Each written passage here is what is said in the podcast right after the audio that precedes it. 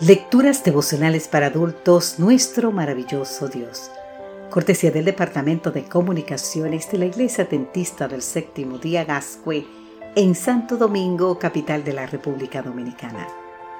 En la voz de Sarat Arias. Hoy, 8 de octubre, ¿le caigo bien a Dios? En el libro de San Juan capítulo 15, versículo 16 nos dice, Ustedes no me eligieron a mí más bien yo los elegí a ustedes. Querido amigo, querida amiga, ¿te has preguntado alguna vez si Dios encuentra algún gozo en relacionarse contigo? En opinión de David Ascherik, la respuesta a esta pregunta es un resonante sí, pues este es el mensaje que las escrituras nos presentan desde el Génesis hasta el Apocalipsis. Puede leer más en Those God Like Me Adventist Review en marzo de 2017, exactamente las páginas 37 a la 43. En el relato de la creación del Génesis encontramos a un Dios omnipotente que solo tiene que hablar para que las cosas existan. Dice, por ejemplo, sea la luz y hubo luz. Pero cuando crea al hombre, no dice sea el hombre. No, lo crea en forma personal. Le da forma al cuerpo Luego sopla en su nariz aliento de vida y fue el hombre un ser viviente. Así podemos leer en el libro de Génesis capítulo 2 versículo 7.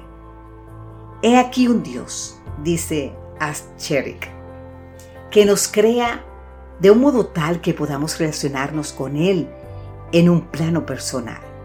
Un Dios cercano que desea mantener comunión permanente con la corona de su creación.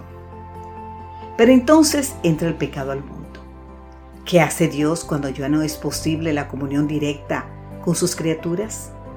Se asegura de que su presencia continúe en medio de su pueblo a través del santuario.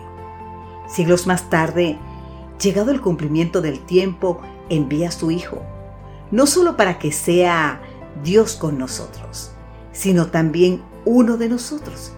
Y cuando se acerca el momento de su sacrificio, Jesús les dice a sus discípulos ¿Qué lugar ocupan ellos en su corazón? Ya no los llamaré siervos, declara, porque el siervo no sabe lo que hace su Señor. Yo los he llamado amigos. Así podemos ver en el libro de San Juan, capítulo 15, versículo 15. No siervos, sino amigos. Qué asombroso. Y no fuimos nosotros los que tomamos la iniciativa para entablar esta amistad.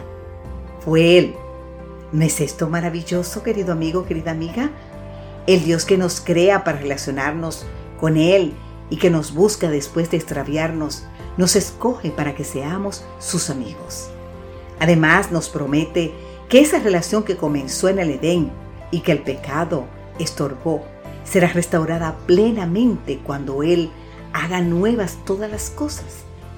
Entre los seres humanos estará su morada. Apocalipsis 21.3. Lo que esto significa en última instancia es que Dios no solo nos ama como nuestro Padre Celestial que es, sino también se interesa en nosotros. Se deleita tanto en nuestra compañía que quiere tenernos cerca de Él por siempre. ¿No es esto precisamente lo que hacen los buenos amigos? Padre amado, hoy alabo tu nombre porque a pesar de ser un Dios todopoderoso y habitar en luz inaccesible, eres también mi Salvador y amigo eterno. ¿Qué más puedo pedir, Señor? Amén.